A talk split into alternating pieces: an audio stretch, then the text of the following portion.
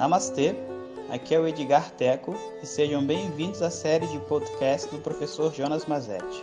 O nosso tema atual é Uma Introdução ao Estudo Tradicional de Vedanta.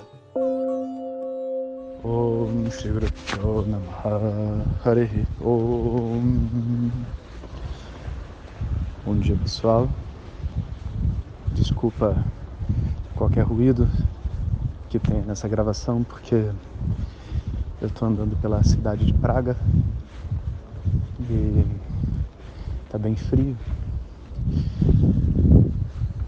E enquanto isso estou gravando o áudio para vocês. A gente parou naquele momento onde a gente parou naquele momento onde eu ia falar um pouco sobre as dificuldades, né? E na minha experiência como aluno, né, não só como professor, eu acho que o entendimento das dificuldades é um dos momentos que a gente aprende mais, sabe? Que a gente aprende com a dos outros, né? E por mais que hoje é, muitas pessoas me vejam como um professor, um exemplo e tudo mais, é, essa é a visão de pessoas que estão começando, né, sobre uma outra pessoa que já está estudando há um tempo. Mas numa academia, todo mundo que está fortão, um dia já foi magrinho, né? É um processo. E a ideia é que a gente compreenda que está disponível para todos. Não é o Jonas é uma pessoa especial, ou o Swami Dayananda, ou qualquer uma dessas pessoas. Todos nós somos especiais e nos fazemos especiais para as outras pessoas através das nossas escolhas. O esforço que a gente coloca em vida, o que a gente constrói para a gente mesmo, que acaba beneficiando as outras pessoas também. Eu entendo que Deus fez o, a espiritualidade de uma determinada maneira, que se você só focar em crescer, depois de um tempo, né, o tanto que você subiu, você consegue ajudar outras pessoas também. Mas não foi sempre assim, né? É, a minha história como pessoa passou, como todas as pessoas, por uma desconexão das figuras de pai e mãe dentro da minha mente. Na medida que o estudo foi avançando, foi, vamos dizer assim, dissolvendo a minha identidade, todas essas questões foram vindo à tona.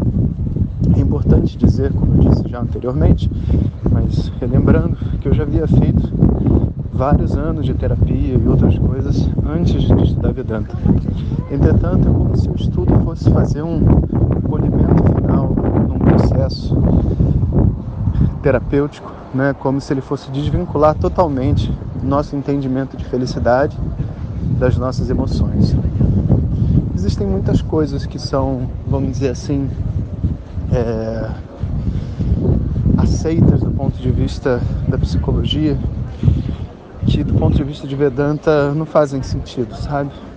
O conceito de aceitação, sabe, de aceitar as pessoas, o conceito de é, vamos dizer assim, está em constante evolução, principalmente quando se relacionam as emoções e tudo mais, porque o que acaba acontecendo é que assim, nós, enquanto é, personagens buscando uma resposta, a gente está sempre aprendendo. Mas a resposta que a gente quer encontrar, se é uma resposta definitiva, ela não pode estar sujeita ao tempo.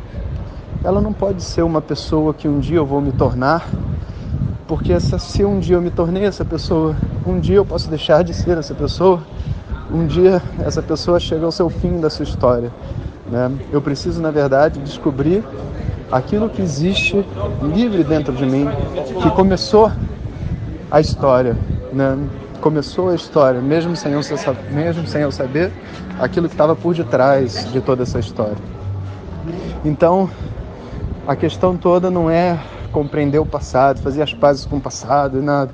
A questão mesmo é você ter uma determinada maturidade com a sua história para que você possa literalmente descobrir que ela nunca fez nenhuma diferença e, portanto, nunca fará. É como um dia eu contava para meus alunos, né? Olha a música, né? De manhã ainda está tocando música. Quando eu contava para os meus alunos da minha avó que tinha raiva da secretária da, da NET. Toda vez que ela ligava para a atendente, a atendente vinha com um monte de, de instruções para ela e etc. E ela morria de raiva e pediu minha ajuda para eu ligar para a NET e ajudar ela. E um belo dia, quando eu resolvo finalmente ajudar e eu ligo, eu descubro que na verdade ela estava falando com uma secretária eletrônica, sabe? E o que fazer, né, com toda essa raiva, essa carência, esse abandono que a gente sente, sabe? Na verdade, a gente vai resolver ele de uma maneira mais fundamental, no entendimento daquilo que nós somos de verdade, que não é essa pessoa que está aqui, né? E ao fazer isso, a pessoa que está aqui precisa estar resolvida. Então, nessa jornada, né, eu estava adentrando agora com força total.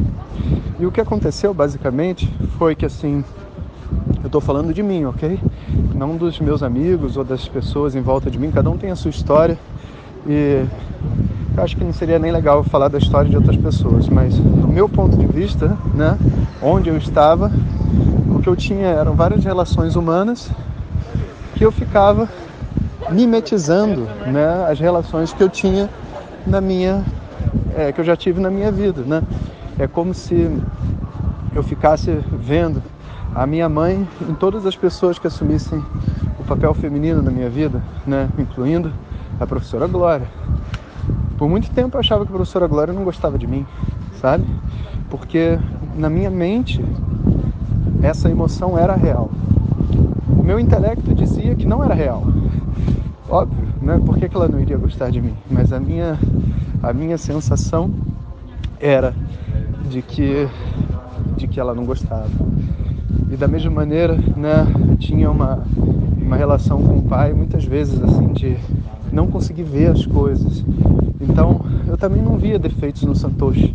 Eu não via defeitos nenhum dessas pessoas, apesar delas terem defeitos.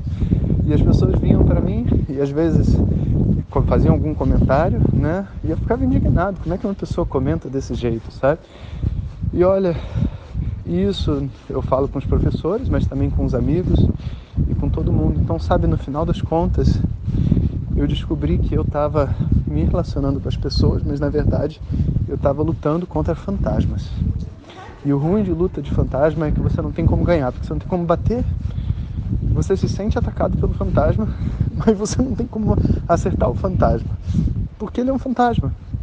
Eu não tenho como resolver essas relações de verdade porque aquilo não está acontecendo naquele momento presente. Mas é real, a gente vê. Assim a gente diz, né? Então, essa dicotomia, sabe, entre você sentir, mas ao mesmo tempo aquilo não ter uma realidade, é a relação que a gente vive nesse processo, né? Isso para mim foi um grande, grande obstáculo que graças a Deus assim eu fui ultrapassando os poucos com a ajuda dos amigos, dos pais, da minha família, da minha professora na época, Santoshi, todo mundo, porque eu, graças a Deus, também fui uma pessoa sempre muito aberta. Sempre falei o que eu senti, o que eu pensei, mesmo que as pessoas acabassem não gostando de mim, né? Que foi um aprendizado que eu tive num outro momento, né? Na verdade, essa postura de, de ser aberto, se colocar, crescer, incomoda muita gente, sabe? As pessoas acabam se vendo através dos nossos problemas, veem os problemas dela e ficam com raiva da gente. E assim eu fui meio que dando o meu melhor e, vamos dizer assim, capotando, né? Não é capotando que se fala, é... Sabe quando você vai tropeçar e vai vai tropeçando até chegar no seu no resultado final. Assim eu fui pelos trancos e barrancos das minhas emoções, ultrapassando cada momento. E sempre com um shraddha, sabe? Com uma confiança, uma convicção de que eu estava indo na direção certa e que na verdade a minha sinceridade iria me proteger, né? E de verdade protegeu, porque o tempo passou, né? E eu tinha comigo uma maturidade maior, sabe? Na relação com as pessoas, isso só foi melhorar 100%, mesmo assim de eu me sentir livre, foi durante o curso, lá na Índia, depois, né? Não nesse primeiro, a segunda vez que eu fui. Porque é como se olhar para as pessoas dependesse de um espaço interno, um espaço que eu não tinha, entende? Então eu não tinha como realmente perceber uma outra pessoa porque eu estava muito focado em me perceber e crescer, né? O que eu não vejo nada de errado, mas é só uma realidade, né? E que fica o aviso para vocês. Dificilmente a gente consegue perceber qualquer outra pessoa que não seja a gente até que esse processo esteja praticamente finalizado. Mas antes de finalizar essa maturidade, a gente vai ter que aprender a olhar para o outro. Não tem jeito, sabe? Eu lembro no final do curso, né? Agora eu não estou contando em ordem cronológica porque esse é um fato muito relevante. No final do meu curso, quando eu estava faltava seis meses para acabar o curso, três meses, eu sofri um acidente, né, com um javali que quando tiver nesse momento eu conto para vocês. Mas tendo sofrido o um acidente com o javali, eu eu tive que ir para o hospital, obviamente, tive que fazer uma cirurgia, fiquei de cadeira de rodas e o Swami Dayananda, né, no final do curso, é, muita, gente ia para lá para assistir, sabe, o final do curso, que era uma, tipo assim, uma coisa é, importante, né, o final do curso. E aí tinha um menino que não foi no final do curso dele e ele tinha ido lá para visitar o ashram e fazer o final do curso com outra turma, né? E o Swami Dayananda chamou ele e encarregou ele de me levar no hospital. Falou assim, olha, o Vishwanath tem que ir no hospital tal, tal dia, eu quero que você vá com ele, porque, por exemplo, se eu precisasse chamar o médico, eu não conseguia, porque eu estava de cadeira de rodas, né? Precisava de alguém comigo, né? E, e eu já, naquela época, eu já tinha feito a cirurgia, já estava assistindo as aulas, assim, de cadeira de rodas, já escutei algumas por gravação, né? E a gente no carro indo para lá, o menino uma hora vira para mim e fala assim: "Poxa, né? Porque eu tava falando, pô, fiquei muito triste de ter acontecido isso comigo logo no final do meu curso, né? Aí o menino vira para mim e fala assim, e eu fiquei mais triste ainda, porque no final do meu curso eu não pude assistir e agora que tá no final do seu, eu tenho que vir com você no hospital. Aquele foi um grande ensinamento, cara. Aquele momento foi tipo assim, ó, eu vi. Eu vi, eu, eu entendi até porque o Swami Ananda tinha colocado ele para ir comigo.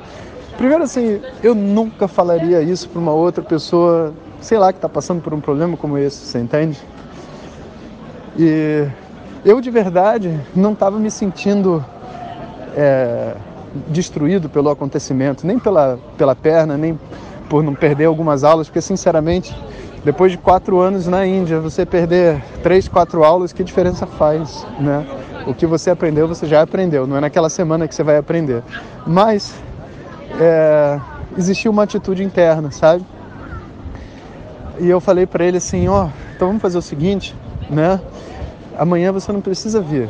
Na verdade não era todo dia, era duas vezes por semana, era muito pouco, sabe? Falei assim, olha, não precisa vir. Pode deixar que eu dou um jeito, assiste a aula, que é mais importante para você. Aí ele ficou todo feliz, né? E foi. E eu fiquei pensando assim, né? Como que é, a gente tem dificuldade realmente de ver a outra pessoa, sabe?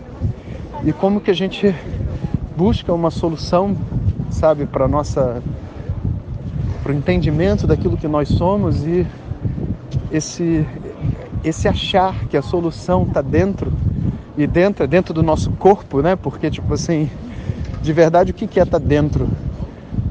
Dentro do que, né? Dentro da mente, dentro da mente todo mundo está dentro da mente, né? Quando a gente fala a resposta está dentro, na verdade a gente acredita que a gente vai tirar esse nó emocional e, e a capacidade realmente assim de ultrapassar o nosso ego para ouvir o ensinamento através de algum tipo de, sei lá, meditação, de relaxamento interno, que a gente relaxa e tem a visão, sabe? Mas a mente destruída internamente está projetada do lado de fora, sabe? Ela está projetada do lado de fora. Então, o equilíbrio da mente é um equilíbrio que envolve o mundo do lado de fora. Senão seria até ridículo né, uma pessoa buscar pelo autoconhecimento, qualificar sua mente, chegar na resposta final e a resposta final, vamos dizer assim, é isolar ela do mundo e botar ela numa espécie de bolha egoísta onde ela se entra numa caverna e se resolve, sabe? Não! para falar a verdade, você vai precisar das outras pessoas em volta de você, porque a mente dilacerada ela projeta. Então, a resposta está dentro de você, mas não dentro do seu corpo, dentro da sua mente. E isso envolve a relação com as outras pessoas. E envolve, agora, vamos dizer assim, um autoconhecimento, mas não das sensações dentro do seu corpo, mas das sensações na sua mente que estão distribuídas dentro do mundo, né? E eu acho que assim, se não se não fosse assim, não faria sentido, sabe? Se não fosse assim, alguma conta na espiritualidade não ia fechar, porque a gente tem uma expectativa de que uma pessoa que estude, né, uma pessoa evoluída, seja uma pessoa gentil, sincera, que saiba conversar com as outras. A gente tem essa expectativa, e essa expectativa não pode ser uma fantasia, sabe? Porque não é simplesmente o nosso desejo natural de como se relacionar com as pessoas, sabe? E para mim, na época que eu estava me preparando para o curso, isso era praticamente impossível. Eu não tinha como separar da minha mente as pessoas do lado de fora e as minhas emoções. Eu tinha a capacidade de ser objetivo. Isso foi muito importante. E foi a única coisa que não me deixou me perder nas emoções. Porque às vezes a gente se perde. Eu vou falar sobre isso no áudio que vem. Om Shanti Shanti Shanti. Muito obrigado por ter escutado. Essas são apenas algumas gotas do infinito oceano de conhecimento da tradição védica. Para receber nossos áudios diretamente, clique no link que acompanha o título desse áudio ou baixe o nosso aplicativo Vedanta Zap. Om Tat Sat.